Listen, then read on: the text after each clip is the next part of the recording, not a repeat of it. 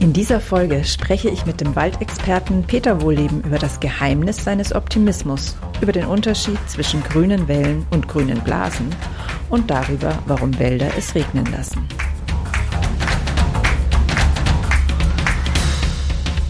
Grüner geht immer. Finde Lösungen für einen nachhaltigen Alltag, die Spaß machen und Wirkung zeigen. Herzlich willkommen. Ich freue mich riesig, dass du heute reinhörst. Ich bin Silvia Streifel und ich will dich anstecken und zwar mit meiner riesigen Begeisterung für das Leben hier auf dieser Erde. Und zusammen mit meinen Gästen will ich genau dafür, ja, für das Leben auf dieser Erde Mut machen, Hoffnung schenken und natürlich auch das Wissen teilen, das wir brauchen, um im Alltag nachhaltige Entscheidungen zu treffen und somit wiederum das Leben auf dieser Erde noch lebenswerter zu machen. Die heutige Folge ist für mich eine ganz besondere aus zwei Gründen. Nämlich zum einen, weil es meine erste Folge hier in Grüner geht immer mit Interviewgast ist und zum anderen deshalb, weil es gleich ein ganz, ganz besonderer Gast für mich ist. Mein heutiger Gast ist aus meiner Sicht nämlich jemand, der genau dieses Hoffnung schenken, Mut geben und Wissen vermitteln so wunderbar kann wie kaum ein anderer. Und das ist der Waldexperte Peter Wohleben. Ich wünsche dir ganz viel Spaß beim Lauschen.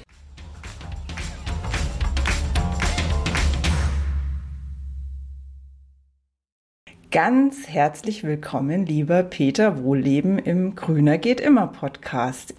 Ja, vielen Dank, Frau Streifel, für die Einladung. Ja, super gerne. total genial, dass das so unkompliziert und wunderbar ähm, gelungen ist, Sie hierher zu holen. Ähm, bevor wir in eine Vorstellung gehen, habe ich eine Frage für Sie, die ich jedem meiner Gäste am Anfang stelle. Und ähm, die lautet, haben Sie eine Lieblingspflanze und wenn ja, welche? Und warum ist es Ihre Lieblingspflanze und warum kann diese Pflanze ähm, dazu beitragen, unsere Welt besser zu machen? Ja, also da muss ich fast zwei Antworten geben. Bisher war es die Buche, weil der Buche ist erstmal ein Baum. Bäume finde ich ganz toll und ist ein sehr sozialer Baum. ich bin auch ein Familienmensch, also da gibt es sehr, sehr viele Parallelen. Aber ähm, mittlerweile ist es eine Mahagoni-Art in Ruanda. Ähm, die hat die Uni Koblenz nach mir benannt. Äh, also bin ich jetzt nicht unbedingt stolz drauf, aber das schafft eine besondere Verbindung, ähm, weil dieser Baum in einem Bergregenwald steht, der die Artenvielfalt bewahrt. Und da sind wir beim Thema Hoffnung. Ruanda ist ein extrem dicht bevölkertes Land, hat doppelt so viele Einwohner pro Quadratkilometer wie Deutschland, das dicht besiedeltes Land Afrikas und hat es geschafft, 10% der Landesfläche unter Schutz zu stellen. Deutschland hat im Vergleich nur 0,6%. Also irre viel unter Schutz gestellt, unter anderem äh, eben diesem Regenwald, wo diese besondere Mahagoni-Art, dieser, dieser wunderschöne riesengroße Baum wächst. Äh, und das ist einer der artenreichsten Bergregenwälder Afrikas. Und wenn so arme Leute das schaffen, so etwas zu schützen, obwohl die wirklich auf einem Niveau leben, wie wir vor, vor na, grob geschätzt 500 Jahren. Also noch nicht mal wie vor 100 Jahren, sondern wie vor 500 Jahren. Und die schaffen das, also dann schaffen wir das auch. Ja, Ihr Wort in Gottes Ohr. ich fürchte, dass tatsächlich oft diese, ähm, dieser Wohlstand, in dem wir hier leben, eher dazu beiträgt, dass wir eben viel bequemer sind. Und ähm, ja, jedem Einzelnen von uns geht es ja gut und dass es da oft schwieriger ist, die Menschen wirklich zu erreichen. Deswegen ist es ja so wunderbar, dass es Menschen wie Sie gibt, die da immer wieder ja, wunderbare Geschichten erzählen und wunderbare Infos rausgeben, um die Menschen wirklich zu erreichen. Ja, dabei sind wir jetzt mal bei der Vorstellungsrunde. Ich gehe zwar davon aus, dass der Großteil ähm, unserer Hörer und Hörerinnen Sie kennen wird. Dennoch würde ich mal, wenn das für Sie so passt, ein paar Fakten über Sie nennen und dann Sie bitten, noch zu ergänzen, was Ihnen noch wichtig ist, was wir wissen sollen über Sie. Passt das okay. für Sie? Wunderbar. Für mich ist das prima. Also, ich werde versuchen, mich kurz zu fassen, obwohl es wirklich eine riesengroße Menge ist, die es über Peter Wohlleben zu sagen gibt. Er hat ähm, über zehn Bücher schon veröffentlicht und dazu noch ähm, an die zehn Kinderbücher. Es gibt einen Kinofilm von ihm. Es gibt eine Waldakademie, wo jeder lernen kann, ähm, all das Wissen über den Wald, um das auch selber weiterzugeben und ganz viele Erlebnisse mit dem Wald haben kann. Ich schaue mal auf meinen Zettel, dass ich nichts vergesse. Er hat auch einen Podcast schon seit, ich weiß nicht wie lange, also es gibt jedenfalls unzählige Folgen. ähm, Genau, es gibt ganz viele Fernsehinterviews. Wenn jemand sich interessiert, einfach mal bei YouTube reinschauen ähm, in den unterschiedlichsten ähm, Formaten. Ein eigenes Magazin haben sie auch über Geo, ähm, Wohllebenswelt, heißt nicht Wohllebenswald, sondern Wohllebenswelt. Mhm. Genau, also es gibt einfach unfassbar viel zu sehen von ihnen, zu hören von ihnen. Ähm, und sie haben einfach schon auch ganz, ganz viel erreicht. Also unter anderem das ähm, Urwaldprojekt, das sie ins Leben gerufen haben, wo jeder Mensch, der Lust drauf hat, ähm, Quadratmeter, also es ist ja nicht wirklich ein Kauf, es ist eher ein, eine Pacht, glaube ich, über 50 Jahre, um den Wald zu schützen, dass der nicht weiter bewirtschaftet wird und es sich so was ähnliches wie ein Urwald eben über die Jahre wieder bilden kann, weil wenn ich richtig informiert bin, gibt es ja gar keinen wirklichen Urwald mehr in Deutschland, also der wirklich ähm, ganz ursprünglich gewachsen ist. Genau, und dann haben sie auch noch eine gemeinnützige GmbH gegründet, ähm, wo es auch um den Schutz der Wälder geht, wo es um Forschungsarbeit geht, wo es um rechtliche, rechtliche Auseinandersetzungen geht, um die Wälder zu schützen. Und auch da ähm, kann natürlich jeder und jede Einzelne sie unterstützen. Da werden wir auch im Verlauf des Interviews immer noch mal was dazu sagen.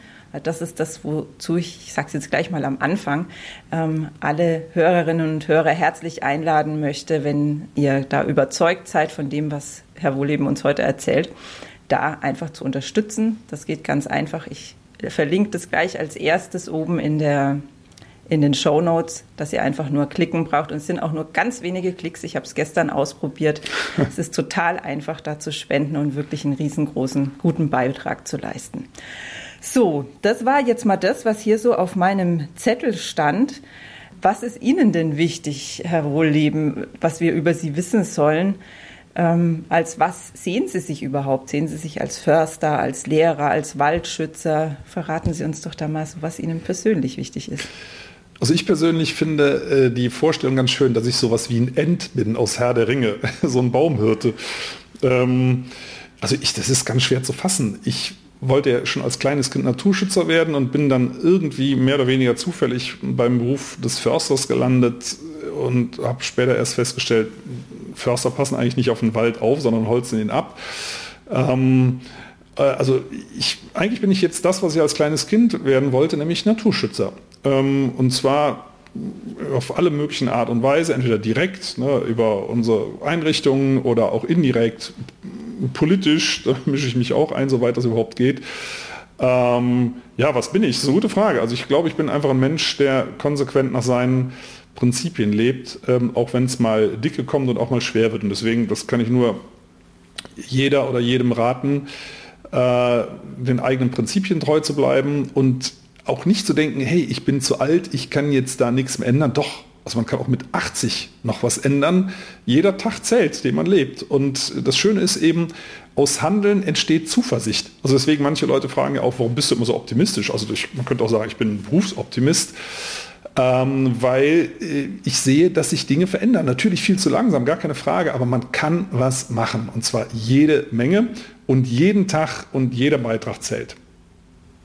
Ja, da waren jetzt gleich mehrere Sachen drin, die mich ganz tief berührt haben. Also den Satz ähm, aus Handeln entsteht Zuversicht, den will ich nochmal sozusagen ähm, akustisch unterstreichen. Den finde ich ganz, ganz wunderbar, weil ähm, ja, Sie sind der beste Beweis dafür. Und ich hatte auf meiner auf meiner Liste ähm, eine Frage stehen: Wie schaffen Sie das denn alles? Also all das, was Sie da ähm, erschaffen haben in den letzten Jahren. Und ich denke, dieser Satz beantwortet äh, das Ganze schon. Also das, ich ich habe das Gefühl, Sie kommen da in so einen nicht Teufels, sondern Engelskreis hinein, dadurch, dass Sie immer ähm, wieder Schritte tun und damit mehr Zuversicht und mehr Freude. Also es ist ja auch für diejenigen, die vielleicht das Video auf YouTube sich gerade anschauen, deutlich zu sehen, wie sie strahlen. Ähm, das ist wahrscheinlich ihr Geheimnis, oder? Äh, ja, das ist das eine. Und das zweite Geheimnis sind natürlich ganz viele Menschen um mich herum. Also äh, zuerst mal meine Frau, die mir äh, immer den Rücken frei hält als Fulltime-Job übrigens, Backoffice. Mittlerweile haben wir noch eine äh, zweite, äh, also eine Mitarbeiterin eingestellt. Das ist äh, meine Assistentin Caroline Lucht, die da auch mittlerweile, ich glaube, sechs Stunden am Tag was macht. In der Waldakademie, die gehört mir ja gar nicht, die gehört äh, unserem Sohn und unserer Tochter. Unser Sohn ist da zusammen mit seiner Frau Geschäftsführer. Die machen das. Ne? Also ich mache hier selber noch so ein paar Veranstaltungen.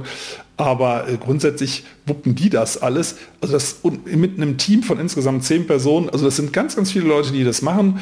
Äh, das ist wie so ein Netzwerk, was sich immer weiter ausbreitet. Und das ist ja das Schöne, wenn man das alleine machen würde. Das habe ich viele Jahre gemacht. Viele Jahre habe ich alleine äh, gemacht und das hat auch zu einem Burnout geführt. Das führt zu Frust. Und mittlerweile rate ich jedem Menschen ab, alleine für irgendwas zu kämpfen. Das ist nicht gut.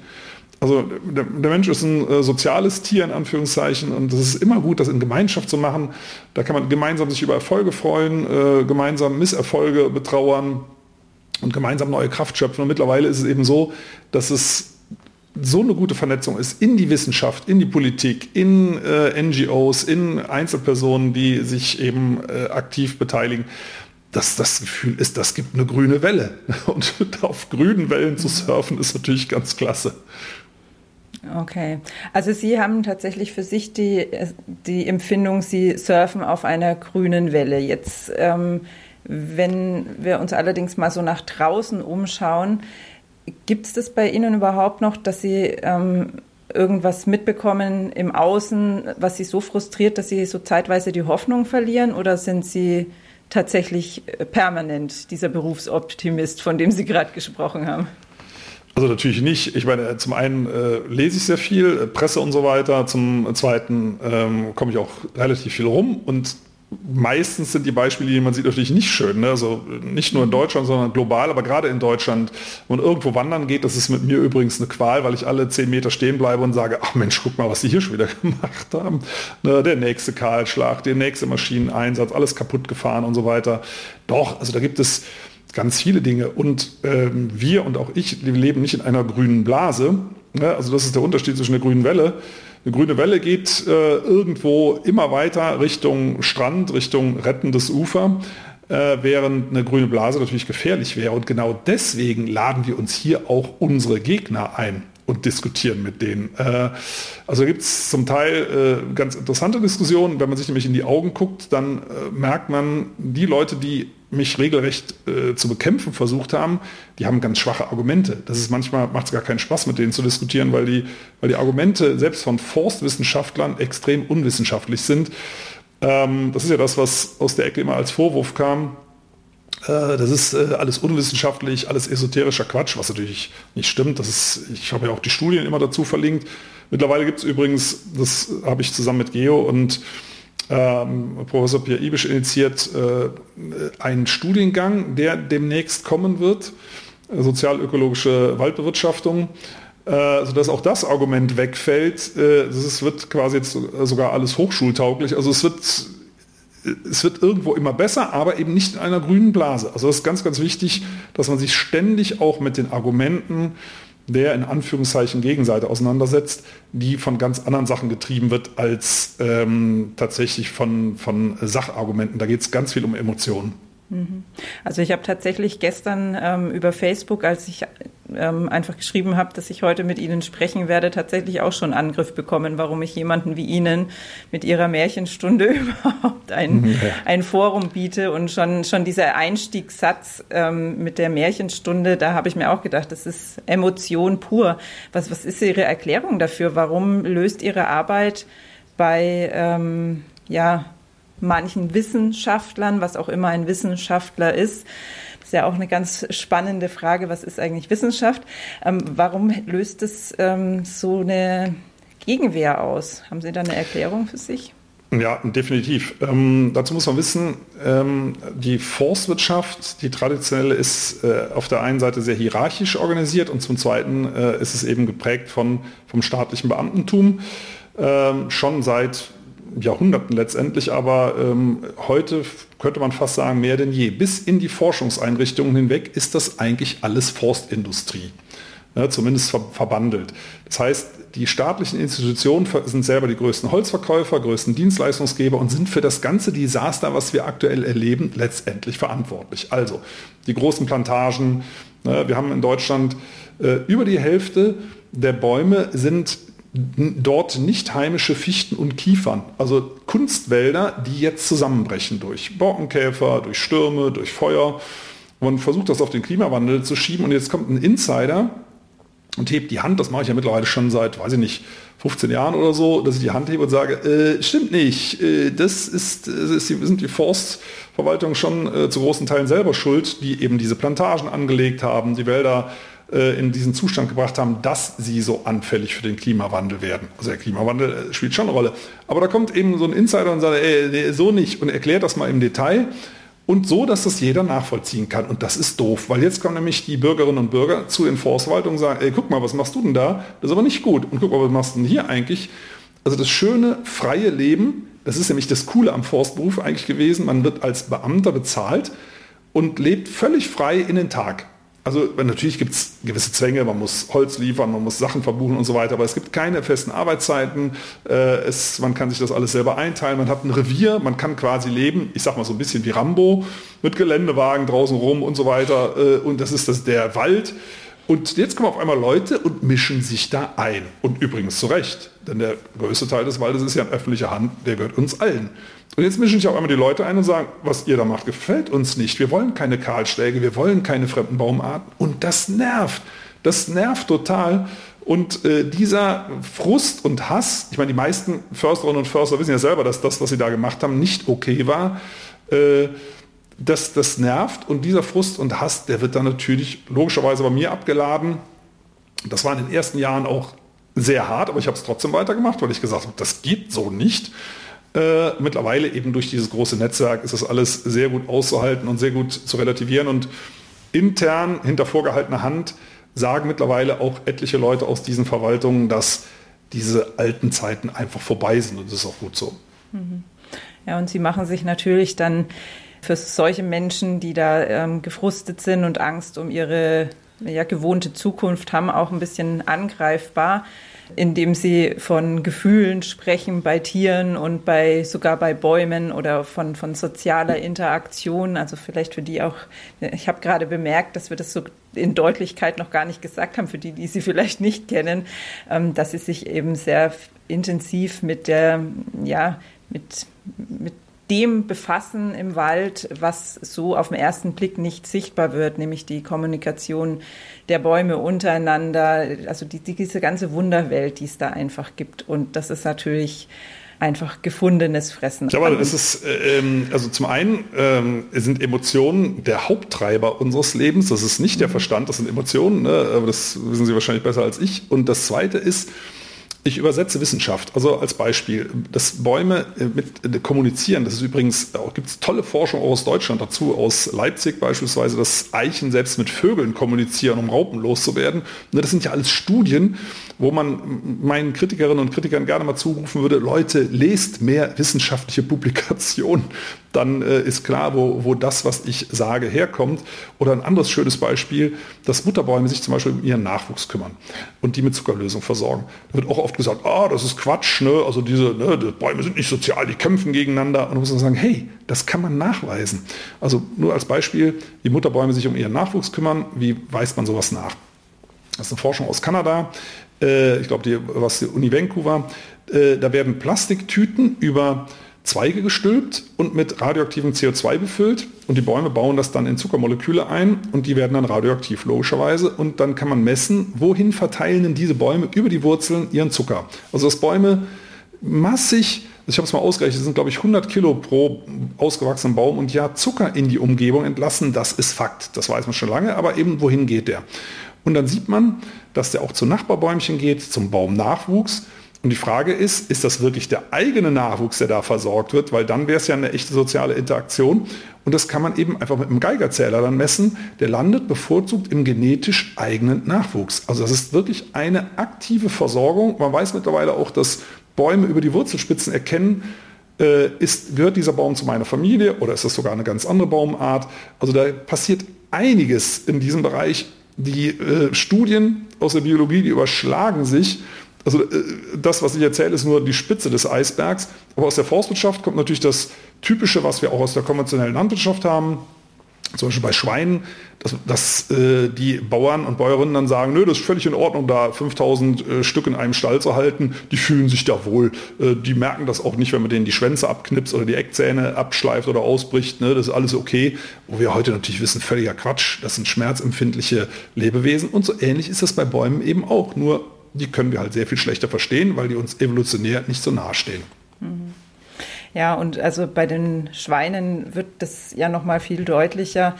Wenn wir, dazu brauchen wir eigentlich auch gar keine Wissenschaft. Wenn irgendjemand sich mal die Mühe gemacht hat, ähm, einem Schwein wirklich in die Augen zu schauen, dann wird jedem klar werden, dass da mehr dahinter steckt als irgendwie eine Maschine, die zufällig Fleisch liefert. Und im Wald ist es ja das Gleiche. Also ich bin sicher, jeder, der mal intensiv durch den Wald gegangen ist und einfach da in sich reingespürt hat, ich weiß, fühlen und reinspüren ist nicht sehr wissenschaftlich und dennoch ähm, ist es ja irgendwie ja, gesunder Menschenverstand zu merken, dass da einfach mehr sein muss. Also also es ist äh, also erstmal das und zum Zweiten äh, hat, hat es Wald geschafft, als Gesamtorganismus sich wundervoll zu organisieren. Das wusste übrigens schon Alexander von Humboldt, dass Wälder äh, die Umgebung massiv kühlen. Also neueste Forschung hat das auch bestätigt per Satellit, dass äh, ein intakter alter Laubwald sich im Vergleich zu einer Kiefernplantage zum Beispiel um 8 Grad stärker runterkühlt im Durchschnitt im Sommer. Es wird 8 Grad kühler in einem alten Buchenwald. Über solchen Wäldern regnet es signifikant mehr,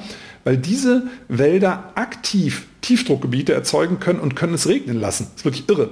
Und äh, diese ganzen Zusammenhänge hat Wissenschaft jetzt nochmal neu entschlüsselt. Die wusste schon Alexander von Humboldt, der hat es durch Beobachtungen, durch Temperaturmessungen äh, herausgefunden. Und Forstwirtschaft hat das einfach ignoriert und sagt, der beste Umweltschutz ist, Holz in Häusern zu verbauen. Wo man sagt, äh, nö. Also das wäre so ähnlich, als wenn man sagen würde, äh, konserviert Wale oder rettet die Meere, indem ihr Wale schießt und macht aus den Knochen, baut aus den Knochen irgendwas, wo man sagt, äh, nein. Aber diese Erzählung erleben wir gerade in der Forstwirtschaft. Verbaut Bäume in Häusern, dann rettet ihr die Welt. So ganz, ganz verkürzt jetzt mal dargestellt tatsächlich unterstützt übrigens teilweise sogar vom Potsdamer Institut für Klimafolgenforschung. Da entstehen ganz bizarre Konstellationen. Äh, und wir wissen mittlerweile, äh, dass wir über Wald A nichts wissen. Wir wissen, wir wissen äh, über den Kühleffekt, wir wissen über den Regeneffekt, aber wie das genau funktioniert im Detail wissen wir nicht, weil der Wald so voller Arten ist, dass es nicht zu erfassen ist. Also einfaches Beispiel aus einer Forschung ist, glaube ich, erst ein halbes Jahr alt. Da haben norwegische Forschende in einem Buchenwald 40 Gramm Boden untersucht. Das sind so ungefähr zwei Esslöffel voll. Und da drin geschätzt gefunden rund 40.000 verschiedene Bakterienarten, also 40.000 verschiedene Arten.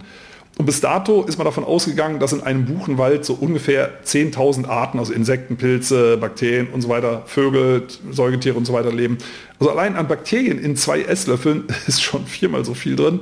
Und ein einzelnes Bakterium kann den Unterschied machen. Und das ist das äh, Wichtige, dass man eben auf diese kleinen Arten äh, sehr wohl Rücksicht nimmt. Ein Beispiel, wir sehen überall äh, auf der Nordhalbkugel das Eschentriebsterben. Das ist durch einen eingeschleppten Pilz, wahrscheinlich aus Japan, äh, der lässt die Eschen vertrocknen und die sterben dann ab. Und ein, ein kleiner Teil der Eschen überlebt und man wusste nicht warum. Und diese Forschung hat einen äh, möglichen Grund genannt. Wahrscheinlich ist es ein einzelnes, eine einzelne Bakterienart, die ihren Stoffwechsel geändert hat und diesen Pilz bekämpft. Und das macht auch Sinn, weil die Bakterien leben von dem Baumzucker und wenn die merken, meinem großen Baum geht schlecht, da kommt vielleicht irgendjemand von diesen vielen Zehntausenden von Arten auf die Idee und sagt, Mensch, da mache ich doch was. Und eine Bakterienart hat es anscheinend jetzt gemacht, äh, die bekämpft diesen Pilz. Äh, das heißt, wir haben das alles nicht begriffen. Stattdessen werden Eschen abgeholzt und es wird versucht, äh, neue Eschenarten zu züchten, die resistent sind, was zum Glück nicht geklappt hat. Die besten Lösungen hat, wie gesagt, die Natur. Wir wissen aber so wenig darüber. Lange Rede, kurzer Sinn, das Fazit. Wir müssen Wälder so viel wie möglich selber machen lassen, weil wir einfach gar nicht wissen, wie es geht. Genau. Und genau deshalb, weil wir es einfach nicht wissen, sollten wir uns mal Gedanken drüber machen, wie es uns im Alltag wieder besser gelingen kann, die Natur und insbesondere die Wälder mehr sich selbst zu überlassen. Genau darüber habe ich mit Peter Wohleben auch gesprochen. Nur damit die einzelnen Folgen jetzt nicht ganz so lang werden, habe ich das in einen zweiten Teil reingepackt. Die gute Nachricht ist, das wird bereits morgen früh rauskommen, in den frühen Morgenstunden, und ich würde mich riesig freuen, wenn du wieder reinhörst. Bis dann.